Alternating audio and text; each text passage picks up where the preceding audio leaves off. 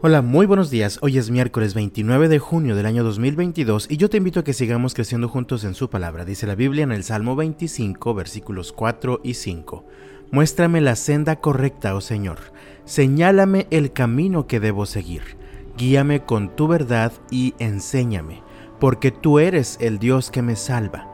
Todo el día pongo en ti mi esperanza. ¿Has intentado conducir en medio de una fuerte tormenta? Si lo has hecho, sabrás que en esos momentos, entre el agua que golpea el parabrisas y el fuerte viento que te desconcentra, se vuelven muy importantes los elementos visuales que te dan dirección, como las líneas en el camino y los señalamientos viales. De la misma manera, cuando atraviesas tormentas en la vida, necesitas dirección, la cual te la puede dar el Señor.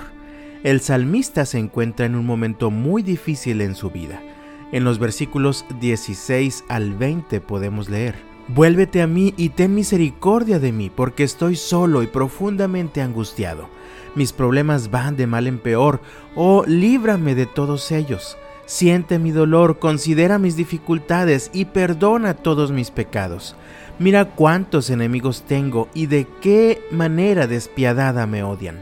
Protégeme, rescata a mi vida de sus manos no permitas que me avergüencen, pues yo en ti me refugio.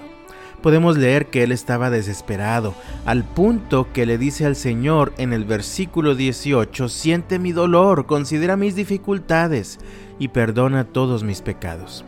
El salmista pide al Señor misericordia y compasión para que le ayude y para que le muestre el camino a seguir en medio de la tormenta. Por eso ruega en el versículo 4, muéstrame la senda correcta, oh Señor, señálame el camino que debo seguir. Cuando la tormenta azota tu vida, no hay camino más seguro que el que puedes seguir bajo la dirección del Señor. Ahora el versículo 5 nos muestra tres elementos importantes de este camino. Te los digo a continuación. El primero, este camino nos lleva a permanecer en la verdad de Dios. Dice el versículo 5, guíame con tu verdad y enséñame. Si quieres tener dirección, debes escuchar la voz de Dios y permanecer en el camino que nos traza su palabra. No existe mejor manera de recibir la dirección que tu alma necesita en los momentos de mayor confusión.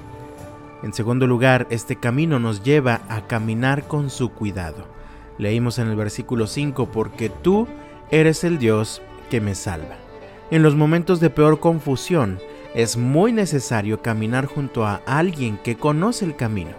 El Señor conoce el camino por el que debes andar, de hecho, Él mismo es el camino, así que síguelo cada día para que te asegures de andar con su cuidado.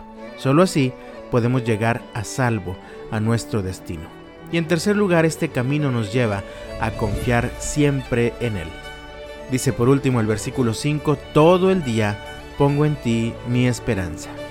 Amado mío, no siempre vas a tener todas las respuestas a las preguntas que hay en tu corazón, pero siempre puedes confiar en el que sí las tiene.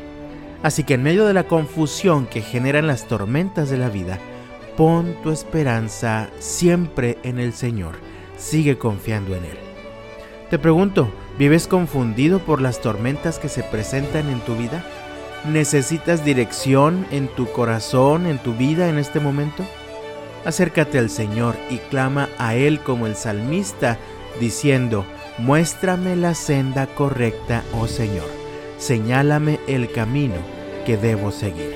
Que el Señor te bendiga este miércoles y hasta mañana.